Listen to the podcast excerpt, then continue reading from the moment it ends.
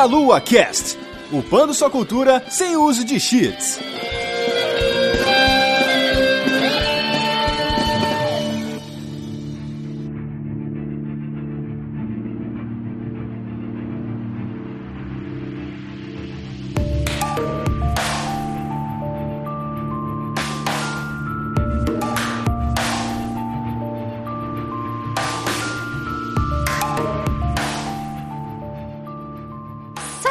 Queridos ouvintes! Começando mais um Meia Lua Cast. Aqui é a Vanessa Reis. Eu estou aqui com duas pessoas maravilhosas que irão gravar esse podcast comigo, que é o Rogério. Fala aí, galera, tudo bem? Seus delícias. É a primeira vez que estão escutando minha voz. Eu recentemente consegui fazer parte da Delícia. Estou aqui somente a Delícia dos deliciosos aí, a Vanessinha aí, a Delícia, host da podosfera brasileira. E aí a gente vai trazer aqui uns personagens loucos para vocês aí, que o negócio vai ser bom, vai ser bom. E eu estou aqui também com o William. Fala galera, como é que vocês estão, suas delícias? Eu tô chegando aqui agora também, junto com o Rogério. A gente vai trazer um episódio bem bacana para vocês. Eu tô muito feliz de estar aqui com a Van e com o Rogério. Muito bem, e eu queria que vocês falassem um pouco de vocês, então, gente. Para quem não sabe, eles passaram no, na seleção de colaboradores aqui do Meia Lua e vocês vão ver eles mais vezes, que eles vão gravar mais casts com a gente. Rogério, fala um pouco de você, dos seus gostos gamers, bem resumido, assim, pro pessoal te conhecer um pouquinho. Então, galera, dentro da Podosfera eu já tenho um podcast, a gente fala de animes, mas isso já denota um pouco das minhas paixões que eu tenho, que eu gosto muito de animes. Joguei muitos jogos de anime, geração PS2 aí, da,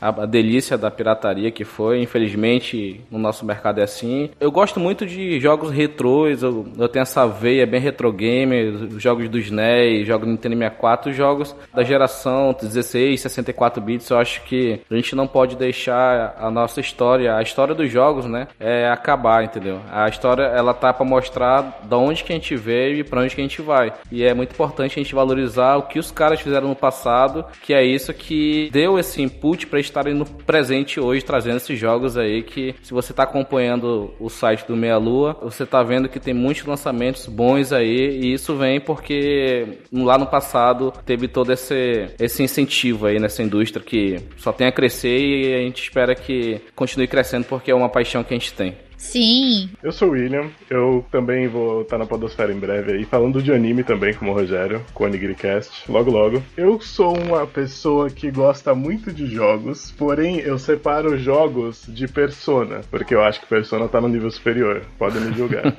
eu sou um Persona freak, cara. Eu jogo tudo que tem a ver com Persona, eu jogo todos os spin-offs, jogo Shin Megami Tensei, eu jogo tudo. Tudo que for japonês, eu gosto, e Persona é o carro-chefe disso. Eu também jogo, gosto de jogo de anime, como o Rogério falou, mas Persona é um carro-chefe mesmo. Pokémon também é uma coisa que eu gosto bastante. Eu tô entrando na vibe de Splatoon agora, uma vibe bem, bem forte, por sinal. Eu tô, inclusive, com papéis de parede de Splatoon espalhados por todos os meus dispositivos.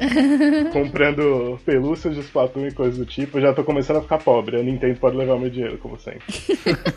Nintendo sempre roubando a gente, velho. Pois é, mas ela pode levar. Não, não é roubo, não. Eu dou de bom grado. Ela, ela satisfaz meus desejos. E é isso, eu sou um Nintendo freak.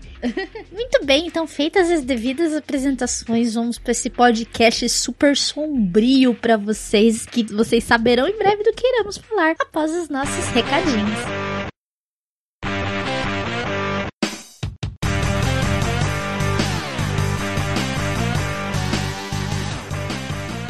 Muito bem, gente, fizemos uma pequena pausa no nosso querido podcast Delícia para passar alguns recadinhos para vocês. Dentre eles é que está se aproximando a Brasil Game Show, que será de 10 a 14 de outubro na Expo Center Norte em São Paulo. Compre seus ingressos, pois eles estão acabando. Estamos aí no quinto lote e os preços estão subindo. Então, se você quiser ir ver a galera que estará presente, dentre elas Fumito Eda, Charles Martinet, estarão no evento. Então, vão lá, comprem seus ingressos para você poder confirmar a sua presença nesse evento. E também, se você quiser nos ajudar e nos apoiar nesse maravilhoso projeto, nos apadrinhe, gente. Sejam padrinhos do Meia Lua. A partir de um real por mês no cartão de crédito nacional, internacional e no boleto bancário, você poderá nos ajudar muito a continuar sustentando o servidor, a continuar fazendo a delícia crescer e a se espalhar por toda a terra e todo o Brasil. Todas as pessoas possam ouvir a delícia. E se você não puder nos ajudar com dinheiro, por favor, dê cinco estrelas lá no iTunes ou no programa de podcasts que você usa, se você puder avaliar a gente aí em cinco estrelinhas, você também já estará nos ajudando também. Por último, se você tem alguma marca que queira divulgar nesse espaço seu shampoo, seu creme, seu pão de queijo, qualquer coisa que você queira divulgar nesse espaço, entre em contato com a Juliana no e-mail jubavi@gmail.com ou também entre em contato com a gente diretamente no contato arroba soco.com. Nos vemos no final do cast para leitura de comentários e fiquem com o cast aí para vocês.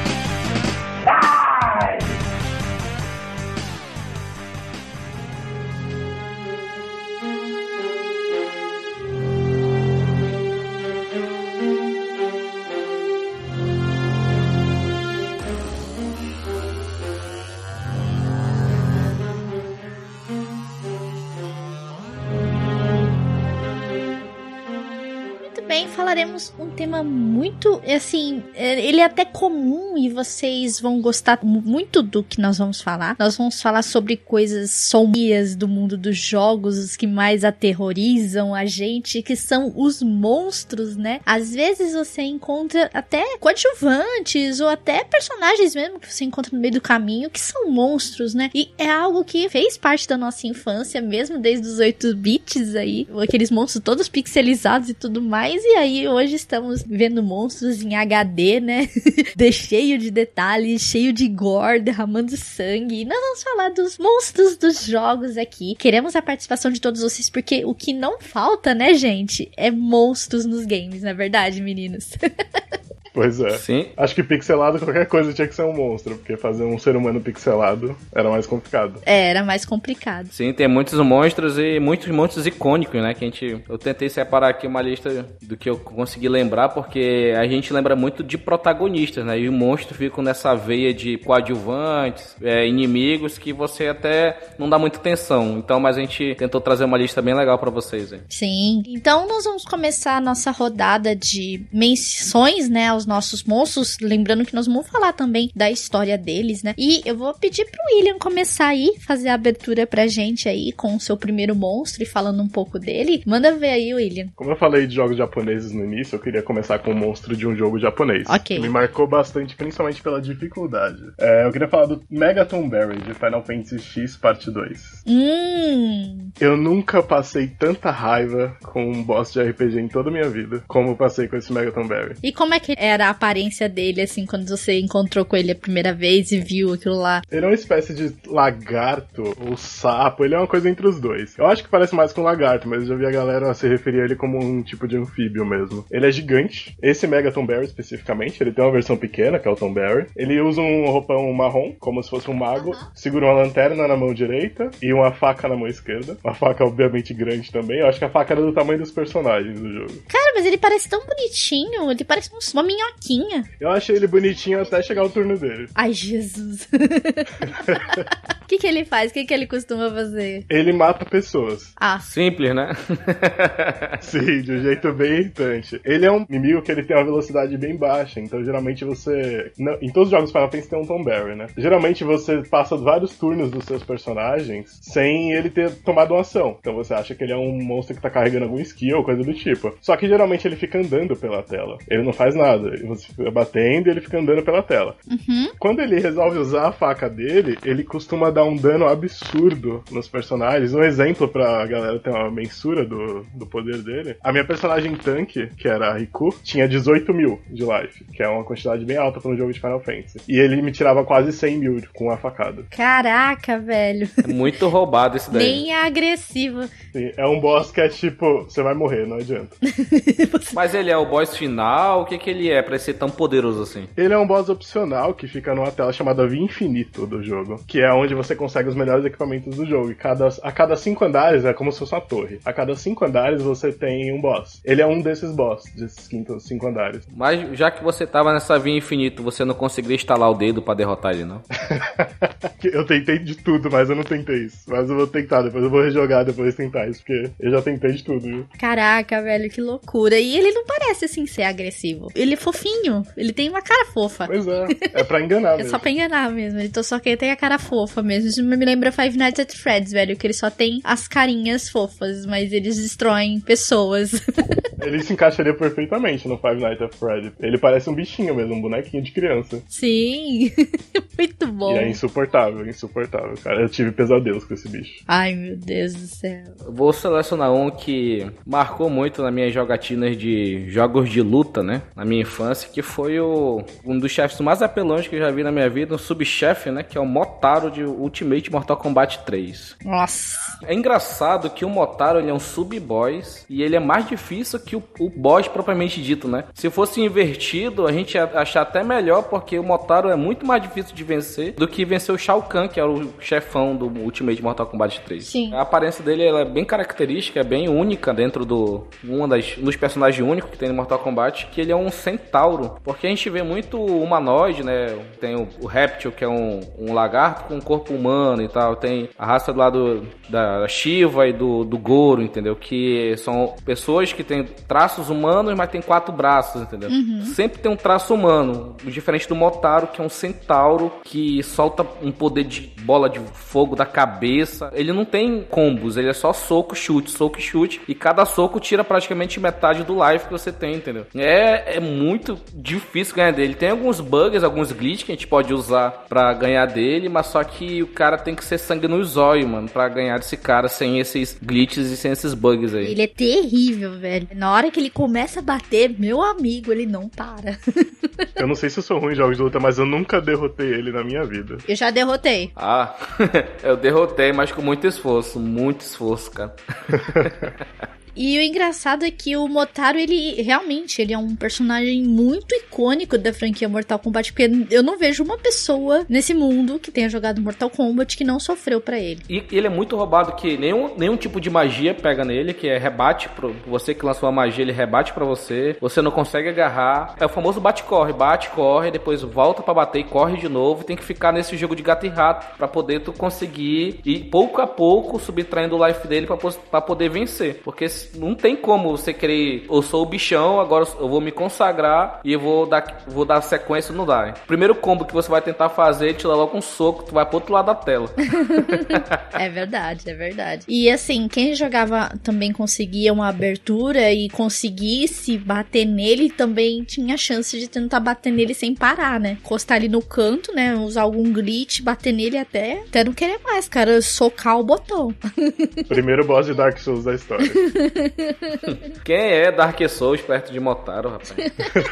Bom, agora eu vou falar o meu monstro. Ah, muitas pessoas conhecem ela e eu vou falar dos jogos mais atuais, tá? Aqui. E também vou falar de jogos antigos, mas os jogos antigos eu, eu tive muito pouco contato com vários monstros, assim. Porque eu joguei muito mais Resident Evil, não me recordo de ter jogado outros jogos, assim, de terror é, nesse nível, que tinham monstros, assim, muito, é, muito icônicos, assim. Vou falar aqui da Spider Lady. Não sei se vocês conhecem ela. Atende por codinome Laura também, que é do Devil Within. A primeira aparição dela foi em Devil Within, que criação, né, do, do cara do Resident Evil, né, o jogo dele, Shinji Mikami. Ela Caraca, é o demônio. ela é o demônio, velho, e ela não morre com tiro. Você tem que fazer ela passar pelo fogo pra conseguir dar dano, porque além dela não morrer com tiro, ela aparece em todos os lugares. Ela meio que é o Nemesis de Devil Within. E não importa onde você esteja, pode ter fechado a porta, pode ter passado por um buraco e fechado, não importa. Ela vai aparecer na sua frente. Pode ter coberto a cabeça com cobertor. É, ela vai aparecer, não interessa, né? E o que, que aconteceu? Ela é a memória trágica da morte da Laura e da própria vingança do Ruvik, que é um dos personagens que aparece no jogo e você enfrenta ele em várias partes do jogo também, mas não tanto quanto a Laura, né? No caso Sebastian, né, o nosso protagonista, ele encontra a Laura pela primeira vez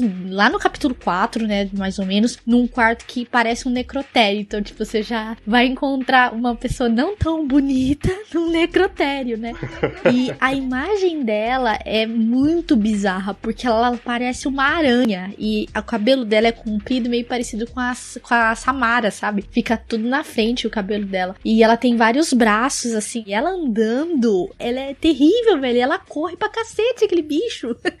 Não importa quão rápido você corra, ela vai te alcançar. Sim, e ela aparece não só no em um capítulo, no caso no 4, ela te persegue em várias partes do jogo. Do nada ela surge, entendeu? É, inclusive na sala de incineração, que é a hora que você consegue dar um dano nela, é, é a hora que você. Uma das horas que você encontra ela. E você, tipo, tem que ficar correndo, fazendo ela passar pelo fogo, entendeu? É uma coisa bem difícil. E ela aparece bem rapidamente no Devil Item 2. Que o Devil já tem uma outra pegada e tudo mais. Envolve a filha do Sebastian e tudo mais. Mas ela aparece bem rapidinho lá, né? É uma personagem, assim, que ela se tornou muito icônica no, nos jogos de terror, né? E, e ela é horrível, ela é feia, um monstro mesmo, né? Também veio do Shinji Mikami, né? A gente não tem como negar que as obras dele são excelentes, né? E com ele na liderança não tinha como dar errado um jogo desse tipo de terror, né? Pois é. Eu tava para jogar Evil Within, mas essa moça não me parece muito convidativa, então acho que eu não vou jogar, não. Vai pular, né? Você não viu nada, Fio, porque eu tenho outros personagens do Evil Within que eu vou trazer eles aqui, porque eles são terríveis. Gente, eu vou ter pesadelo hoje. Existe alguma forma de derrotar ela de uma vez para ela não te perseguir mais? Chega um momento que ela não vai mais perseguir, porque você mata ela no fogo, né? Porque na verdade, o Devil Within é um jogo que acontece dentro das memórias do Sebastian, que é o caso do Sten. Então, ele tem que matar ela dentro da memória dele. É meio parecido um pouco com Silent Hill, sabe? Nessa parte. Porque tudo acontece dentro da memória do Sebastian. Ele tem que matar ela dentro da memória usando fogo, né? Dos lugares que ele passa. É a única forma de matar ela é com fogo. Tanto é que ele consegue enfrentar e matar ela, entendeu? Depois. Mas ela acaba retornando dois bem rapidinho, é, como lembrança dele, entendeu? Na verdade, meio que ela não morre assim, ela desaparece. Então, isso é meio que uma alegoria para dizer que se ela desaparecer, se ele conseguir derrotar, ele vai tirar ela da mente dele, é isso? É, mais ou menos isso. Ela é o pirâmide red do jogo. Exatamente. Tô, tá queimando a pauta aí, rapaz.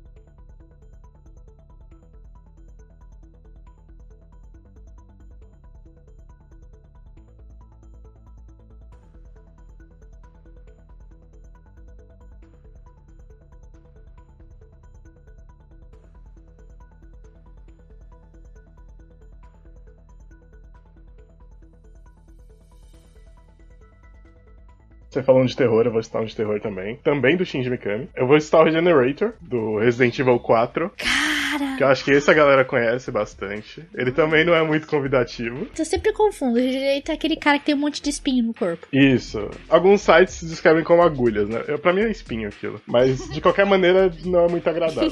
Ele tem a forma de um humanoide, né? Ele aparece nos laboratórios do Resident Evil 4, nas câmaras criogênicas. Ele tem o formato de uma pessoa bem alta, assim. Imagina que ele passa de 2 metros de altura, pra deixar ele mais convidativo ainda. Ele se movimenta devagar, aparentemente, pelo menos, porque quando você vê ele pela primeira vez, a primeira coisa que você pensa é em correr bastante. Mas ele é lento, pra não ficar tão apelão assim. E esses espinhos do corpo dele, ele tem uma versão mais forte mais pra frente, que eles inclusive se expandem. Então ele é meio que um baiacu, assim. Nossa. Só que bem mais assustador que o peixe, Meu eu Deus, garanto. que medo. Caraca, se eu visse um desse na rua, eu ia correr até minhas pernas se acabarem, entendeu? Eu acho que ia correr se eu ficar só o joelhinho, ele ia continuar correndo ainda.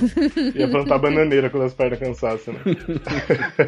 Apesar de ser um monstro lento, ele incomoda bastante porque a parte do jogo que ele aparece é uma parte muito apertadinha, assim, porque como eu falei, é um laboratório, então são só corredores e salas que não tem muita saída, assim. Então é muito difícil você ficar nervoso, porque apesar deles serem devagares, eles são bem persistentes, porque é muito complicado matar ele. Pra galera que não jogou Resident Evil 4, que eu acho bem difícil, todos os infectados eles têm uma plaga, um parasita. E o único jeito de matar o Regenerator é destruindo esses parasitas, que você não sabe onde ficam no corpo dele. Meu Deus. Você tem que ter uma visão termal, que é só uma, uma das armas do jogo que tem, que é o rifle. E você tem que usar essa visão termal para identificar onde tá a plaga dele, onde tá o parasita, e destruir os parasitas, que às vezes são mais de um, inclusive. Caraca. Se você atirar em outros lugares, ele se regenera. Por isso o nome dele é Regenerator. Então ele é bem chato de matar. É, Resident Evil é uma franquia que tem muitos monstros mesmo que icônicos, né, cara? Esse Regenerator aí, não sei se alguém vai puxar o, o fatídico lá do 3, eu não sei. Eu não vou nem citar o nome, porque se falar Resident Evil 3, o pessoal já sabe o que é. Porra, Resident Evil é foda, mano. Se o cara, tipo, fosse o, o Caio Lícia e o da Delícia lá, jogar um jogo desse sem nunca ter jogado, a gente podia contar com vários gritos lá no, nas lives do YouTube.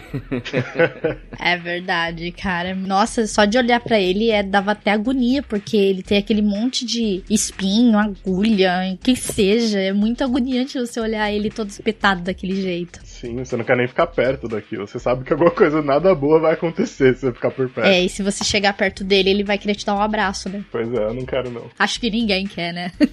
pois é. E você sabe a história dele, sobre a criação dele e tudo mais? O porquê que criaram, no caso, o Regenerator? Eu sei o que tem nos documentos que você encontra no próprio jogo, né? Que tem o Luiz, que é um personagem que ele é meio que um espião da organização que cria esses, esses parasitas, que cultiva esses parasitas. E ele diz que o Regenerator ele é um, um experimento que foi criado no, com as plagas que não eram muito bem aceitas pelo corpo humano. Então ele é meio que um experimento que deu errado. Não deu muito errado porque ele dá muito trabalho no jogo, né? Mas eles queriam aperfeiçoar aquela plaga e esses, esses monstros, esses regenerators, eles seriam o resultado desses experimentos. São basicamente monstros que têm várias plagas introduzidas no corpo, muitas vezes mais de uma, como eu disse, porque quando uma não dava resultado, eles inseriam outras, etc. E a câmara criogênica era para poder manter eles parados e tentar tentar manter os hospedeiros vivos uhum. no estágio de coma. Tanto que eles aparecem no jogo quando você desliga esse sistema de refrigeração. Nossa, que tenso, cara. Não é nada bonito olhar para eles, viu? Definitivamente. Não, eles são muito um feios, cara. Além de ser totalmente assim agressivos, né? E querer te dar um abraço, transformar você numa peneira, praticamente. Pois é. Mas já que a gente tá nessa, nessa leva de jogos de terror, eu vou trazer um aqui. Ele é um jovem clássico, vamos dizer assim. Ah. Vou trazer a Witch de Left 4 Dead. Ai, meu Deus. Cara, essa personagem, é a primeira vez jogando no Xbox 360 ainda, vou jogar esse Left 4 Dead aqui tal, bacana. Comecei a jogar e escutei uma pessoa chorando. Pô, você que vê uma pessoa chorando vai, vai ver que ela tem, se ela tá. Podia ser uma, uma pessoa. Eu não sabia, eu não sabia o plot, eu não peguei nenhum tipo de spoiler, não sabia nada. Então eu ouvi uma pessoa chorando e fui lá. E quando eu chego perto, a primeira vez eu dei um grito, eita porra, caraca, corre, corre que lá vem um monstro. Olha o bicho vindo, moleque. Olha o bicho vindo, moleque. Tu é doido. Esse dia foi muita onda. É difícil me assustar jogos assim, porque eu até evito muito jogar jogos de terror. Mas esse daí, putz, foi inesperado para mim. A Witch é sensacional, cara. É muito ruim de derrotar ela, é muito difícil. Difícil naquela, mas a gente dá um jeito, né? E como que é a aparência dela, a história dela? Ela é uma zumbi, o Left 4 Dead é um jogo de apocalipse zumbi, como tá na moda atualmente. Naquela época tava no início dessa onda. É uma mulher, aspecto bem feminino, cabelos longos, negros, mas só com aquele aspecto de zumbi. E ela é muito forte. Nesse primeiro, depois do, do tanque, acho que é o mais forte, assim, questão de força bruta, ela é a mais difícil de matar, porque um soco dela, um tapa de mão aberta naquela dá, você já cai no chão e você já fica já em modo de recuperação, já para morrer, entendeu? E tem que vir os amigos te ajudar. Se, ne se nenhum amigo te ajudar, que é um, o Left 4 Dead um jogo extremamente multiplayer, se ninguém te ajudar, você simplesmente morre, entendeu? Porque ela é muito difícil, ela é muito difícil. Ela é um dos monstros que tem os sons mais irritantes de jogos de terror que eu já vi, cara. Ela tem alguma história no jogo, assim, tipo, do, ela aparece do nada e sai do nada também, tipo, você não sabe. Ela só é um dos inimigos, né? Porque tem alguns inimigos, os zumbis Randor, né? Que são porrada de zumbi Randor, e tem os zumbis especiais, que ela é uma delas. A Witch, tem um Smoker, tem um Boomer, que o Boomer também é quando você escuta. já você sabe que tem um Boomer perto e. Aí tem um tanque. O tanque é sensacional, cara. Mas a, a Witch, sem sombra de dúvida, é é icônica porque você vê uma pessoa, uma mulher chorando, você vai pensando que é uma, um humano normal, você é surpreso com um monstro que te ataca e com um soco você já cai quase morto no chão. Ela fica chorando ali para ver se você vai ali falar com ela, né? Pra ela poder consumir você praticamente. É, aí quem chora é você. Sim, aí quando você chega perto, ela dá um grito e vai para cima de ti e aí a porrada canta. É tiro, porrada e bomba para poder derrotar ela, que não é fácil não. E se ela derrotar um, ninguém ajudar, ela vai atrás dos outros e vai atrás dos outros. Ela sozinha, se ninguém se ajudar do time, ela mata todo mundo facilmente. Certo. Agora eu vou falar do meu aqui. Esse é icônico, não teve como alguém que não gritou com ele, dele pular pela janela, dele surgir do nada. Na verdade, a Laura, que eu acabei de mencionar, acho que ela teve aula com ele, cara. Vou falar do Nemesis. Opa! Eu não falei que alguém ia citar o Nemesis? Eu sabia, cara. Eu sabia que ele ia aparecer. Ele é simpático, gente. É tão mal compreendido. É muito mal compreendido. Ele só precisava de um abraço. Ele só quer um abraço, cara. Você não vê ele fica gritando estrela toda hora? Ele gosta de estrelas, gosta de uma noite estrela. Mas o Nemesis, ele é um, o antagonista do Resident Evil 3. Ele fica perseguindo a Jill o jogo inteiro. Ele ele fica atrás de você igual um carrapato, ele não desgruda. Onde você tiver, ele tá atrás de você, correndo igual um louco, gritando stars, e você não sabe porquê, né? Ele tem a aparência de um soldado mesmo, porque ele é muito grande, ele é muito robusto, né? Ele tem os braços dele são muito grandes. Ele foi criado como uma arma bioorgânica, né? Pela Umbrella, da forma de super soldado. Ele é um aprimoramento do último ser da Umbrella, que muita gente deve saber quem é, que é o Tyrant. Então, o Nemesis, ele é muito inteligente, porque ele manuseia armas, cara. Que zumbi que manuseia arma. você vê pela primeira vez um zumbi atirando em você. Você vê ele usa um canhão sem pensar duas vezes atirando em você. O mais engraçado, gente, é que o canhão dele nunca acaba as balas. Alguém já, alguém já reparou?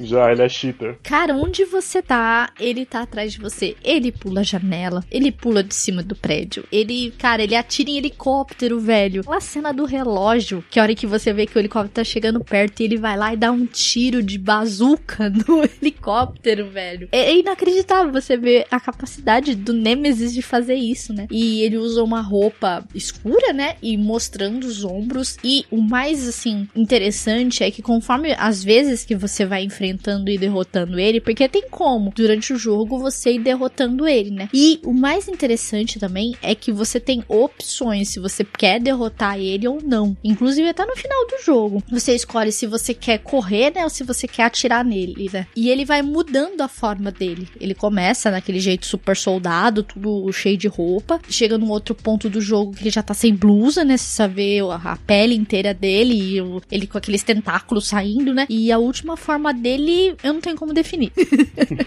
Porque ele vira, sei lá o que, que é aquilo, cara. Uma moeba nojenta, carne humana. Porque ele tinha caído no, na lava, né? Eu acho, se não me engano. Ele caiu num lugar muito quente, num ácido. Acho que foi ácido. E aí ele retorna atrás da Jill, porque ela tinha ativado a máquina lá, né? E ele volta numa forma assim, muito horrível, cara. Você não sabe o que, que é aquilo. Mas simplesmente fica indo atrás de você se arrastando, né? O seu objetivo é você acertar ele com aquela máquina, né? E ele ainda insiste em ficar vivo no final. Quem zerou Resident Evil 3 sabe que ele é muito persistente, ele insiste em ficar vivo e aí no final você tem a opção, ou você atira nele, ou você vai embora, corre. Porque de toda forma, Raccoon City seria destruída, né? É, seria eliminada por conta que não tinha mais o que fazer e, e ela seria eliminada com um míssil nuclear ali, acabaria com todo mundo, né? Acaba tendo que ser eliminada por conta da quantidade de zumbis que tinha ali. É. E para mim ele é um dos monstros assim mais icônicos da série Resident Evil e para mim tornou Resident Evil 3, na minha opinião, um dos melhores da série até hoje. Eu considero Resident Evil 3 o melhor da franquia, né? Na minha opinião, né? Tem gente que diz ao contrário. Muito difícil alguém superar o antagonismo e a força, a perseguição do Nemesis.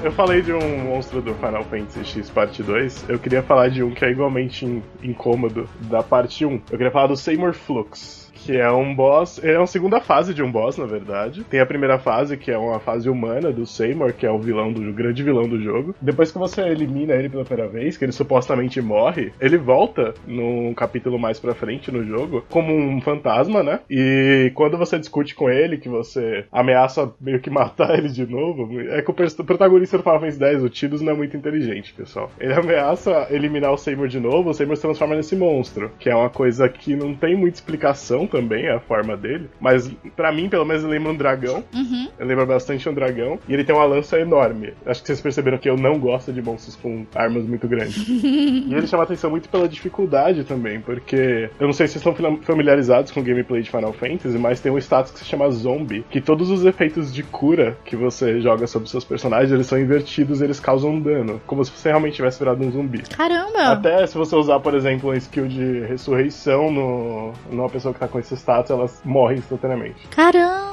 E ele dá esse status na gente e usa uma magia que a galera que joga Final Fantasy conhece, que se chama Full Life. Ele mira em todos os personagens do seu grupo e ressuscita, entre aspas, todos eles ao mesmo tempo. Ou seja, ele mata todos Gente, de uma vez só. Gente, que absurdo! Mas eu tô vendo a imagem dele aqui, o conceito dele. Cara, ele é uma mistura de um monte de coisa. Que ele tem umas fitas com uns negócios escritos, ele tem uma lança, ele tem um chifre virado para trás. É, é, muita coisa, cara. É uma imagem muito esquisita. Sim, parece um Megazord. Ele é um Megazord, velho. É um Digimon. É um negócio muito bizarro mesmo. Caraca. A música é muito tensa, ele tem uma música tema de boss. E é uma batalha muito tensa, porque como eu falei do status de zombie, você tem que ficar preocupado em não deixar ninguém zombie, porque ele vai usar full life. E não só isso, ele em si é muito forte, então os golpes normais dele também fazem muito estrago. Fora o skill que ele tem, que talvez tenha um dos danos mais altos do jogo, que se não tiver todo mundo acima de 80% do life, os personagens são eliminados. Então você fica nessa correria de tentar dar dano nele, tentar tirar os status dos seus personagens e deixar todo mundo com HP alto ao mesmo tempo. E ao contrário do Tom Barry, que eu citei no começo do programa, ele não é nada lento. Inclusive, ele tem uma estratégia que eu acho muito arriscada que a galera usa, que é envenenar ele e usar. Porque você nem sempre consegue atacar ele, como eu disse, porque você tem que se focar na cura. Você envenenar ele e usar haste nele para que ele fique mais rápido e o veneno tique mais rápido, para que ele morra pelo veneno. Só que isso torna ele mais perigoso ainda. Então é uma luta muito tensa e com a chance muito grande, independente do nível que você esteja, de você ser derrotado. É, essa estratégia é bem arriscada mesmo. Sim, ele causa um medo meio psicológico, assim. É um monstro muito marcante para mim e é o meu boss favorito de todos os jogos. Ele é um monstro muito bem elaborado, cara. Sim, é um Digimon muito elaborado. é praticamente um Digimon. Ele parece uma fusão, né, de vários bichos junto, né? Pois é. Então, próximo da lista aqui, Vanessa, que eu escolhi, eu vou falar aquele que eu disse mais cedo, que você não tava lembrando de nenhum clássico, mas esse aqui você com certeza vai lembrar, que é o Cérebro, que é o chefão final de Conta 3 Alien Wars. Ah, verdade, hein? Esse é icônico. Cara, é muito icônico, cara. Você vê um cérebro com vários orbes ao redor dele, cada um com um poder diferente, e que você tem uma sequência correta, uma sequência exata para poder ir derrotando orbe por orbe para poder acertar o cérebro em si. E vocês estão falando de ah, que é difícil, o Nemesis era difícil, ah, que o, o Tomber, o Mega Tomber é difícil. Nada se compara ao cérebro de Contra 3 Alien Wars, cara. Que pensa num negócio complicado, difícil de ser derrotado, cara. A história é que ele é bem, bem batida, né, do 16 bits. Uma raça alienígena invadiu o planeta Terra, principalmente o Chuck Norris poderia derrotar. Então foi o, o Rambo lá, o Chuck Norris lá do joguinho, uma pessoa derrotar toda uma raça alienígena estruturada com uma hierarquia grande que só no jogo mesmo que isso é possível. uma terça-feira qualquer, a gente vai, mata uma raça inteira de alienígenas, normal. É, é o filme, o filme brucutu dos anos 80, né? O cara entra num país inteiro, derrota todo mundo e sai vencedor. É um contra todos aí. Pois é. ele é muito bizarro porque ele tem uma casca, né? Uma, um corpo, mas só que você, quando você pensar, ah, derrotei o corpo, beleza, eu tô salvo. Aí que vem o chefão final mesmo, que é o cérebro sozinho. Ele mesmo se controla e não precisa de ninguém. Ele só controla um corpo só para dar uma casinha, vamos dizer assim. Aí lá ele foi completamente na delícia, completamente nu para derrotar o personagem. A gente tem que fazer das tripas coração pra gente poder derrotar esse cara. E eu confesso que eu só consegui derrotar esse esse vilão usando o famoso save state aí dos emuladores de SNES, que no, no Super Nintendo, eu quando criança, eu não consegui derrotar, cara. Eu não consegui. Caramba, velho. E eu tô vendo as imagens dele aqui, cara, é muito bizarro. é, ele tem várias orbes estranhíssimas. Uma é um olho. Aí cada, cada orbe dessa, Vanessa, simboliza um poder diferente. Uhum. E o jogo contra 3 Alien Wars, ele tem vários monstros espetaculares. Vários icônicos também, porque são bem distintos tem, tem robô, tem tartaruga, monstro. Fiquei, caraca, esse jogo é sensacional. Quem não jogou, quem quer conhecer o Contra 3 Hard Cops, se prepare porque é um jogo 16 bits da época que difícil era difícil mesmo, não era o difícil easy que tem hoje. o pessoal não sabe o que era difícil, né? Pois é. é. O pessoal pensa que Dark Souls é difícil, mas nunca jogaram contra três. Battletoads manda lembranças. Bom, enfim, não sei se vocês perceberam, eu gosto muito de monstros que perseguem durante os jogos, que não deixam você em paz, entendeu? Não deixa você quieto. E eu vou falar desse aqui também, que não é muito. não é tão recente, mas ele tá aí com a gente, que é o Chris Walker, de Outlast Outlast 1 e DLC também, né? Que ele aparece um pouquinho lá também. Assim como o Nemesis, ele também é um super soldado. E ele te persegue, é um, é um dos monstros, primeiros monstros que você encontra durante o jogo, né? Ele possui uma força sobre-humana, então, tipo, ele é muito forte e ele pega qualquer um pelo pescoço. E, como é que fala? Ele é bem atlético, apesar dele ter uma barriguinha ali de chope e tudo mais. Essa barriguinha aí parece a minha, tanto chope que eu tomo no final de semana. A gente é atlético não sabia, Rogério. ele estava dentro daquele sanatório e ele era um soldado que lutou na guerra do Afeganistão e voltou meio maluco da cabeça. E ele acabou sendo internado naquele sanatório onde o Miles, que é você como jornalista, tá. E todo mundo sabe que Outlast, né? Seu objetivo é correr, se esconder ou morrer. Porque você não tem arma, você não tem nada nesse jogo. E ele persegue você o jogo inteiro também. Porque no final, que isso é um spoiler, gente, para quem não jogou Outlast, ele morre no final pelo Outrider, né? Que é o fantasmão que fica andando lá. Ele morre passando por um tubo de ventilação. Caraca! E o que me deixou impressionada, além da força dele e o fato dele ficar correndo atrás de você quase que o tempo inteiro, é o fato dele, o All Rider conseguir fazer ele daquele tamanho passar pelo tubo de ventilação e matar ele daquele jeito. Porque a morte dele é bem gore, é bem gore mesmo. Porque ele joga o, o Chris Walker dentro do tubo de ventilação, e puxa e tipo, ele vira carne moída. Era muita carne moída. Né? Era muita carne moída. É porque você não entendeu a ciência por trás do, desse fantasma aí, fantasminha camarada. Ele passou pelo Chris Walker como se fosse um buraco negro, ele já virou tipo um macarrãozinho por quando a gravidade entrou dentro do, do tubo de ventilação e terminou de fatiar o resto, entendeu? É a ciência. Mas é um personagem assim bem assustador, porque ele fica te perseguindo um bom tempo. A música de perseguição dele é, é terrível, cara, porque lembra aquelas músicas de, de terror mesmo, de perseguição perseguição que o cara tá correndo atrás de você o tempo inteiro. Isso quando o jogo não buga a música de perseguição. e você acha que ele tá correndo atrás de você ainda, que já aconteceu, que eu já vi, já inclusive foi com o Caio, é, que ele tava correndo, não era do, do, do Chris Walker, eu acho, eu não lembro, mas ele tava correndo de alguém lá, e a música de perseguição continuou, continuou, e ele achando que o cara tava atrás dele, ainda ele escondido, meu, o cara tá aqui, tá aqui, tá aqui. Meu Deus, é até um ataque do coração que esse jogo. E ele persegue você, cara. E se ele vê você, ele chama de Little Pig. É esse o seu apelido do jogo, Little Pig.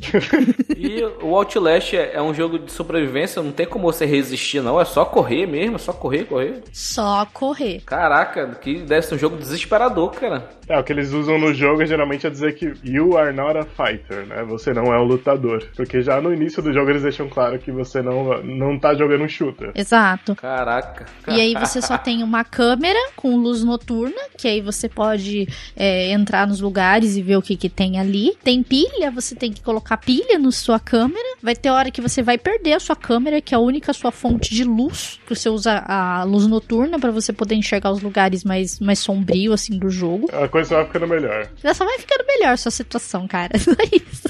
Caraca. Mas ele é um personagem icônico da franquia Outlast, né? Apesar de ele não ter aparecido mais depois de, da DLC e tudo mais, porque lançou Outlast 2, que já tinha outra pegada, então ele você não encontra mais com o Chris Walker. E assim a gente tem esse personagem que eu acho ele muito legal, cara. Eu acho que ele me deu bastante lembranças do próprio Nemesis, né? Isso me fez gostar muito dele como personagem, a história dele como super soldado do Afeganistão e tudo mais. Ele tem uma história bacana e é um personagem bem assustador, né? Que você olha pra pra ele, ele não é nada bonito. Nem um pouco. Eu ainda acho que o grande vilão de Outlast é a pilha. É o que deixa mais nervoso no jogo, é a pilha, não são os, os inimigos. Ela sempre acaba no momento que você mais precisa, né? Exato.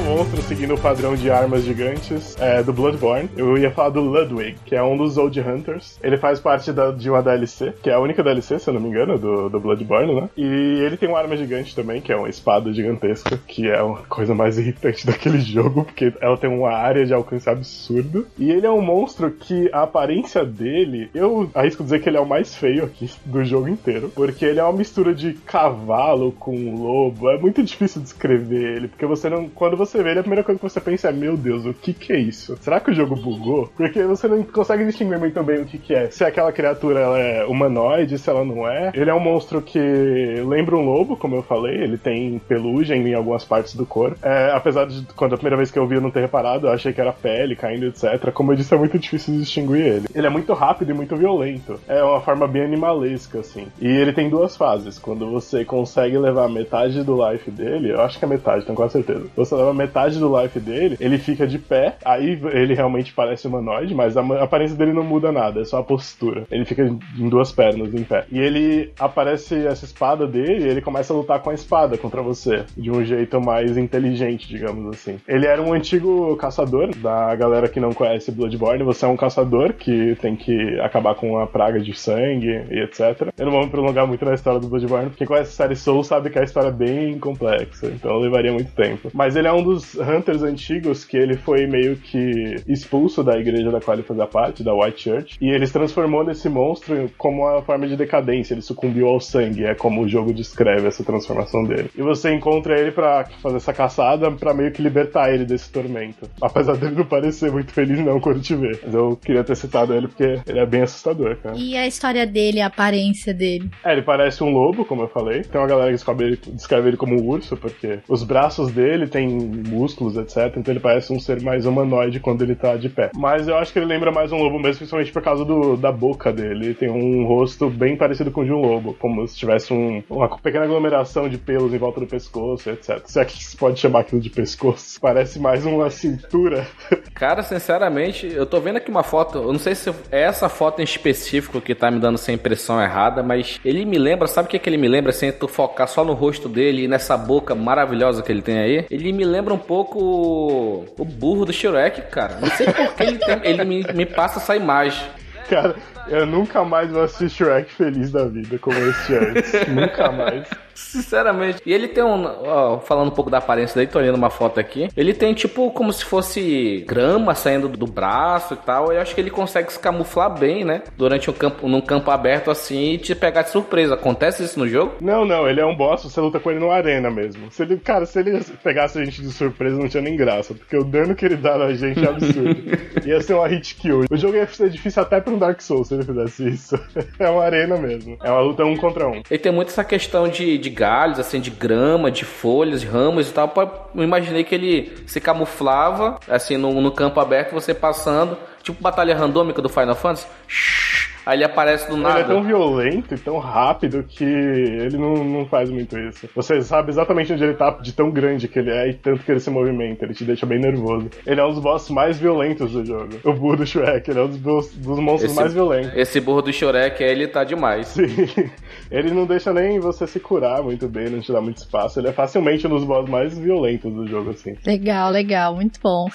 é, Rogério, manda aí, cara. O próximo que eu selecionei aqui foi o Cyber Demon de Doom, que é um dos mais rápidos, um dos demônios lá, né, do mundo de Doom lá, que ele foi pra esse portal aí dos mais rápidos, extremamente difíceis de, de derrotar. Ele tem uma aparência, ele é alto, ele tem uma perna, uma perna meio robótica, ele é, ele é um demônio assim, vamos dizer assim, né, um, um alienígena muito diferente e muito difícil de derrotar. Eu tava pesquisando aqui na época, para derrotar ele, para quem vai pegar as referências aí, cara, você precisava de 400 tiros de metralhadora ou 45 tiros de mísseis, porque você sabe que Doom conseguir tudo isso de munição era um negócio extremamente difícil, ou então você precisava de quatro tiros da Big Fucking Gun 9000. Então, daí você, daí você tira que o Cyber Demon, cara, ele tem uma aparência muito legal salvo, né, as devidas proporções dos anos 90 e dos pixels que a gente tinha, o design dele é muito da hora. E, aquela, e a questão da história dele é aquela, ah, o cara foi pra um portal e foi pro inferno, não sei o que das quantas. História clássica de,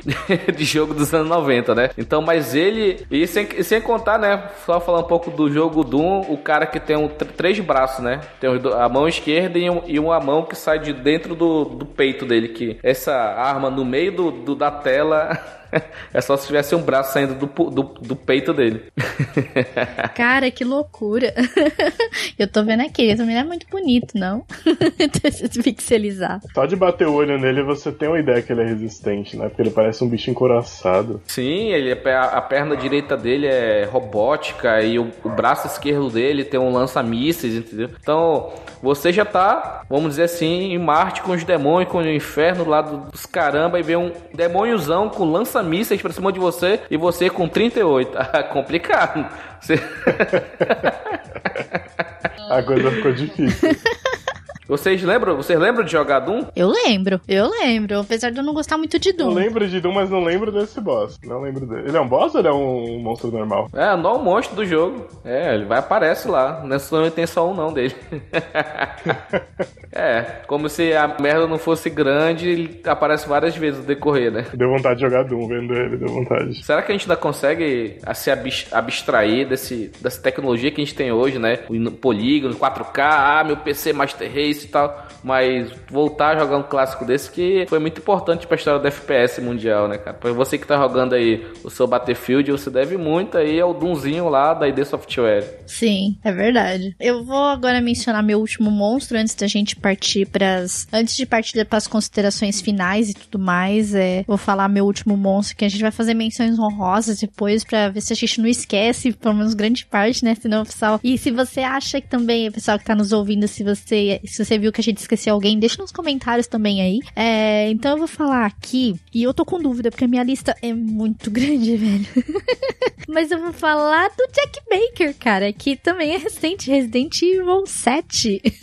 Grande Jack Padeiro. Eu não comeria um pão da casa dele. Não, não. jamais, nem eu, cara. Eu passaria bem longe.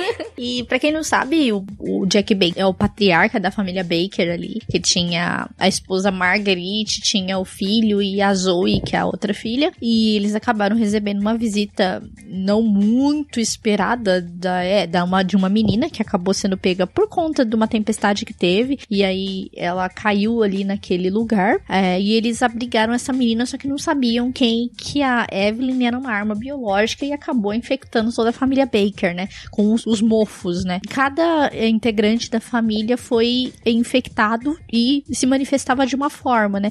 E por que eu menciono o Jack Baker? Porque, cara, ele depois você descobre na história que ele era uma pessoa assim extremamente boa. Isso é revelado depois nas DLCs e tudo mais. Ele era um, um senhorzinho de uma fazenda e tava ali, tipo, só recebeu a menina porque encontrou ela e acabou ficando com pena, recolheu ela para tentar ajudar, né? Só que com ele trazendo ela para dentro de casa acabou ferrando todo mundo, né? E você, ele, todos os membros da família Baker acabam meio que ganhando o poder de regeneração e eles ficam loucos, né? Inclusive uma das primeiras pessoas que manifesta essa infecção é a Marguerite, né? Que é quando ele tenta até segurar ela, que ela solta bichos, né? Pela boca, eu não sei o que, que é aquilo, umas traças, é um lacraia pela, pela boca, assim, sabe? Ele te persegue boa parte do jogo. Você falou isso, só vem na minha mente. Vai lacraia, vai lacraia. Eu vai sabia, eu sabia que ele ia falar. eu também pensei, eu fiquei quieto. eu ia perguntar se ela não começou a dançar também. Então, né? E ele te persegue boa parte do jogo porque ele é a primeira pessoa que você encontra quando você é, começa o jogo, né? Que você vai lá na, na fazenda dos Bakers, né? Que é onde você descobre é, a ligação que veio da sua esposa esposa e você vai lá atrás, atrás dela para ver, né? E acaba encontrando esse lugar, tudo. E é, você encontra com ele depois dessa batalha contra a, a, a mulher, né? Essa mulher, a mulher, sua mulher, né? No jogo, né? E ele te dá um soco falando bem-vindo à família, filho, né? Depois você acorda na mesa deles comendo tripa, né? Que a visão não é nada convidativa, né? E ele, ele é, cara, ele tem, e ele tem super força, que ele quebra a parede. É, e tem cenas muito fortes com ele, inclusive. Uma das cenas, assim, que eu vejo que é bem terrível dele, que é a hora que ele coloca, ele mata o policial cortando a cabeça dele com uma pá. Pô, aquela pasada é linda, né? Muito bem colocada. É no ponto específico, certinho, cara. Bem no meio, tipo, o cara não deu tempo nem de, nem de falar nada. E aí, o que acontece? Você batalha praticamente com o Jack Baker três vezes, né? Você encontra com ele é, na garagem, que é aquela primeira vez, né? Que você coloca fogo nele. Depois você encontra com ele na hora que você vai pegar a última peça para abrir a porta da casa, né? onde guarda várias coisas de celeiro ali. Tem serra, tem serra, tem um monte de coisa lá embaixo. E é uma arena mesmo, né? ali praticamente. E você tem que usar os sacos que estão pendurados ali, sei lá o que, que tem dentro daquele saco, pra poder bater nele. Você praticamente enfrenta ele com uma serra elétrica, né? E a última forma dele você enfrenta depois que você enfrentou a Margaret Baker. Você enfrenta ele, tipo, num lugar enorme ali de. Tem água, inclusive, que ele tá um monstro enorme. E você só consegue matar ele quando você aplica a vacina. Você aplica a vacina nele e ele se transforma em pedra. Mas ele fica muito feio. Não sei se vocês já viram a última forma dele. Ele fica meio zoado, preto, só aparece um olho assim. E aí você tem que matar ele acertando os olhos, o que eu adoro num jogo de terror. Eu não sou boa de pontaria, gente, mas é, quando você pede pra eu falar, tem que matar, tem que acertar todos os olhos, eu já olho assim e falo, ah, não, cara, não faz isso. Vira um puzzle já. Pô, mano, tipo, e pra você achar todos os olhos no corpo dele, dá um trabalho. Ele é muito chato, cara, é muito chato. É muito chato, porque tem hora que o olho fica bem assim, onde ele tá apoiado, sabe? Você tem que tipo, fazer ele virar de lugar pra ver onde tá o olho, velho. Porque tá bem baixo, assim. Que ele é uma criatura, ele vira uma criatura horrível, né? Um braço. Ah, que delícia, é, cara. Ah. Não é o olho daquele lugar, eu acredito. Eu espero que não seja, né? Literalmente o olho debaixo dele. Seria mais difícil acertar. Exato, mais difícil acertar.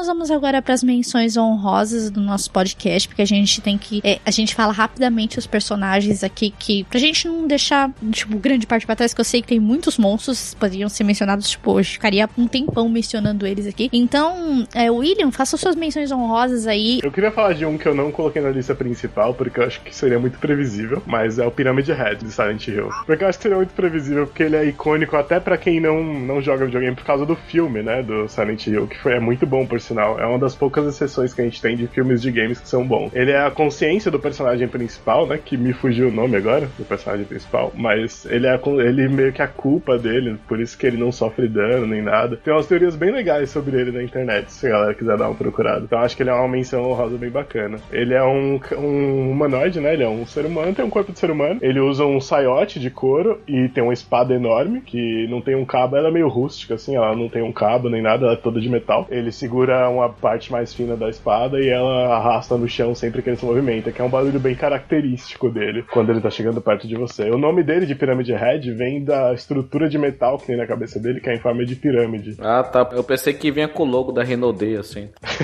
Não, mas ele podia ser um vendedor, porque ele é insistente também, cara.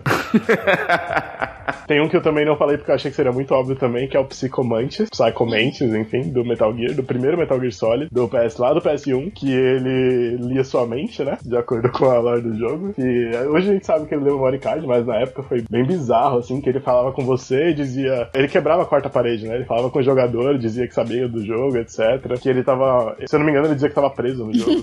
e ele lia as coisas que você tinha jogado pelo save do seu memory card, pra você acreditar nele. E, cara, imagina uma criança de uns 10, 11 anos, que era a idade que eu tinha na época, vendo ele falar isso, cara, eu ficava me tremendo todo. Eu queria desligar o videogame. Ele é um ser humano também, até onde pode se dizer que ele é humano. Ele usa uma máscara de gás, ele é bem magrinho assim, usa uma máscara de gás e tem umas tatuagens. Ele tem. A única tatuagem assim que eu lembro dele que era bem bacana. Eu não tinha achado bacana porque eu tava com medo dele, mas hoje eu acho. Que é um código de barra que ele tem na, na cabeça. Ele é um monstro bem legal e bem icônico também. Muito bem, Rogério, manda sua listinha final aí. Cara, como eu disse pra vocês em off, a minha lista tava bem, bem sucinta, mas eu tenho alguns nomes aqui que, putz, é, se não falasse ia ficar até feio, né? O Necromorfo de Dead Space. Nossa, esse, ele é feio, hein? Cara, o, o alienígenazinho desgraçado, hein? Cara, e, e Dead Space tem toda aquela aura, né? Que você tá no espaço, numa nave assim, que tá abandonada, destruída, e você tá lá. Aí do nada vem um, um demônio do teu lado, fica. Tu é doido, cara. Dei muitos gritos jogando essa merda desse Dead Space aqui em casa, cara.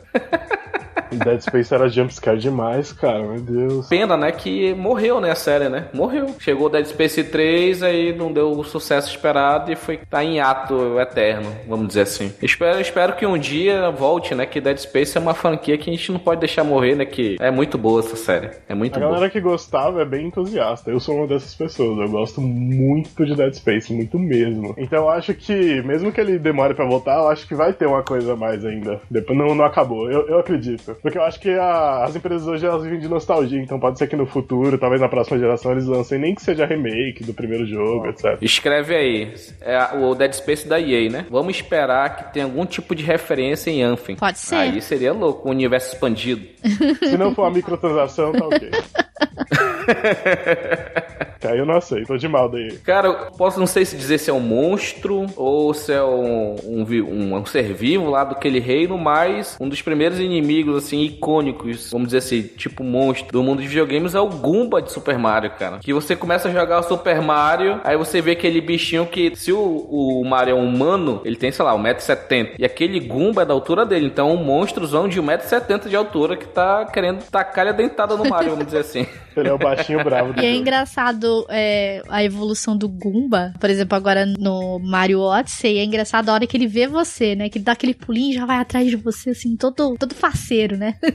Cara, eu amo o Goomba, amo o Goomba. É o meu favorito de todos os jogos do Mario. Aquela carinha de bravo dele me, me encanta, cara. Meu sonho é ter uma pelúcia dele. É o, o monstro easy, vamos dizer assim. É porque você, como humano, no reino, aí a primeira coisa que aparece você é aquele monstro com cabeça de cogumelo. Eu falei, caraca, assim, eu sei que é bem estilizado, Super Mario, a gente não pode dizer que monstro é um monstro feio, ridículo e tal. Mas ele não tem uma feição humana, então ele não pode se dizer que é um humano. Pode ser, é um, é um bicho, é um monstro, vamos dizer assim. Pra mim ele é um Pokémon do tipo novo, ele é do tipo amorzinho.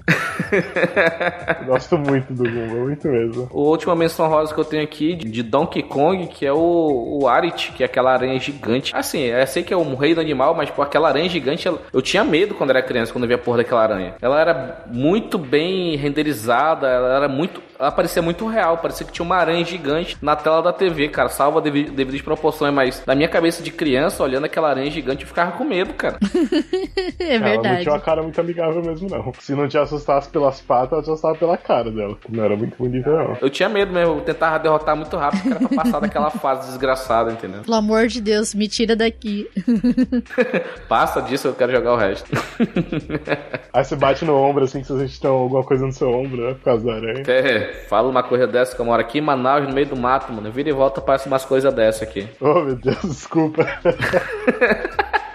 Então eu vou finalizar a minha, a minha com a minha lista as menções honrosas aqui. Então eu vou falar dos Hunters de Resident Evil, que eles são clássicos e insistentes e correm atrás de você igual louco. E são terríveis, velho. Os Hunters são terríveis. Eu quero falar também da menção honrosa do The Keeper de Evil Item 1, que eu apelidado carinhosamente por mim de cabeça de cofre, que ele tem um martelo gigante e, e fica atrás de você e a porrada dele não é agradável. Eu vou falar da Evelyn também, que ela vira um monstro gigante também, Resident Evil 7. Achei de, de- da DLC do The Evil Item, não tem como eu não mencionar ela, porque, mano, ela é, é muito horrorosa. Vocês imaginam, imagina uma mulher, tipo, muito alta, com um lençol, mas não na cabeça, mas tem um lençol nela, e a cabeça dela é um holofote, cara. A parte da frente dela, ela tem, tipo, uma abertura, assim, sabe? Tipo, uma boca dentada, assim. E ela usa salto alto. e a hora que a luz fica vermelha é porque ela te viu e você tá na merda. Porque não tem como você matar ela. Simplesmente ela vai lá e te mata. Ela te come, literalmente. Uh, Mother Brain do Super Metroid. E o Phantom também do Super Metroid. O Moon Lord do Terraria, velho. Que ele é muito grande, é muito difícil de matar ele, mesmo quando você tá em dois, três pessoas, é muito tenso matar ele, porque ele é muito forte, mas eu, é um monstro que merece menção dele aqui.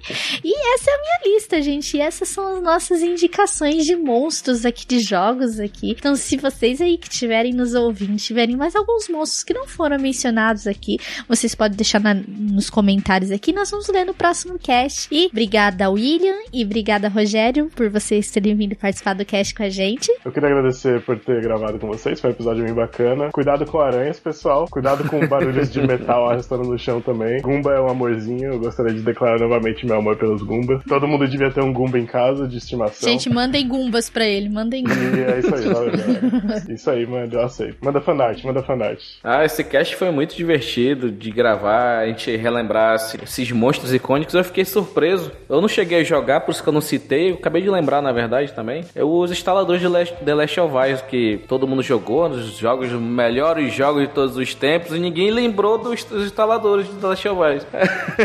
Verdade. É. Nossa, eu não lembrei, cara. Na hora eu fui, eu fui lembrando dos jogos de terror e acabei nem lembrando do The Last of Us, cara. Eu lembro de Resident, de Evil Within. Mas aí, os instaladores também, e também tem aqueles, os, como é que fala, os que estão em estágio mais avançado, né? Mas vocês podem também colocar, aproveita e coloca nos comentários aí, gente. Coloca aí sobre The Last of Us instaladores, os, os zumbis, entre aspas, né? do The Last of Us. Coloque fanarts de Gumbas também. É só pra agradecer ao time do Meia Lua aí, que essa é a minha primeira participação no Meia Lua Cash. E assim como o William aí, eu tenho um podcast de anime, já falei na abertura, mas não falei o nome, que é o Oblu Cash. Fazer parte do Meia Lua Cash, que é um dos grandes podcasts que a gente tem na Podosfera, é, uma, é um prazer muito grande em poder contribuir. Eu espero que com o meu pouco, meu par conhecimento em jogos, a gente está sempre no aprendizado, eu possa contribuir com o Meia Lua aí no que precisar, edição. O Renato já tá sabendo. Pode contar comigo sempre aí que é uma imensa satisfação e prazer fazer parte da delícia. Ah! e, para finalizar, cubram os pés antes de dormir.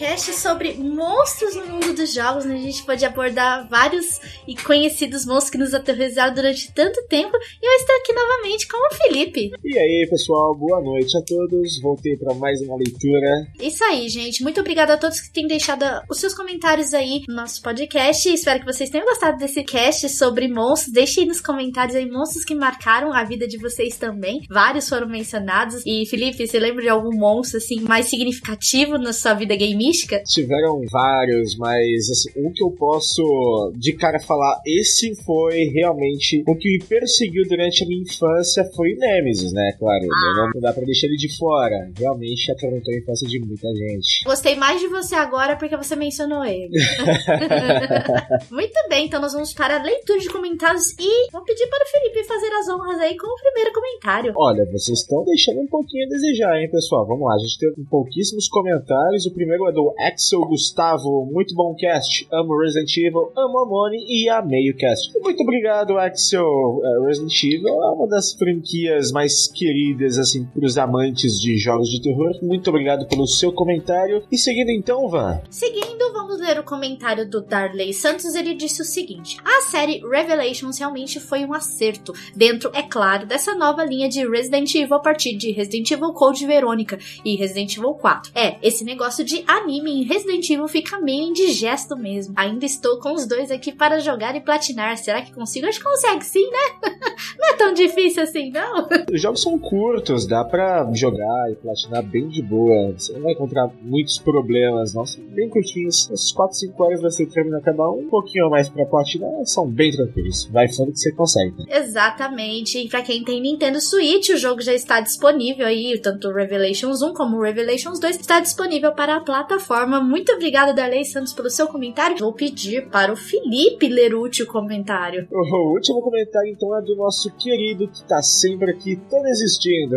Um abraço, cara. Então ele diz o seguinte: se forem ler Kafka, recomendo Cartas ao Pai, mas leiam como se fosse você ou para você. Muito bom livro. Metamorfose é uma metáfora em forma de história. Muito bom também. Curte o cast, mas isso vocês já sabem. Por enquanto, é só isso. Mas espero mais casts sobre Resident Evil e alguns sobre Detroit e outros androids, ó, quem sabe. Enquanto isso, continuo aqui. E é isso aí. Muito bom. Os livros do Kafka foram os que basearam a série Resident Evil Revelations 2. É, se você ainda não teve interesse, você pode estar procurando e você que escutou o cast ou não escutou, por favor, procure as referências, tudo vocês vão entender como que funciona, né, a, a história de Resident Evil Revelations 2 pelo Kafka, né, que é muito bom. Muito obrigada a todos existindo pelo seu comentário e encerramos os comentários aqui. Felipe, eu tô triste que o pessoal do Deviante não deixou comentário de novo. Poxa, mano, tô ficando chateada.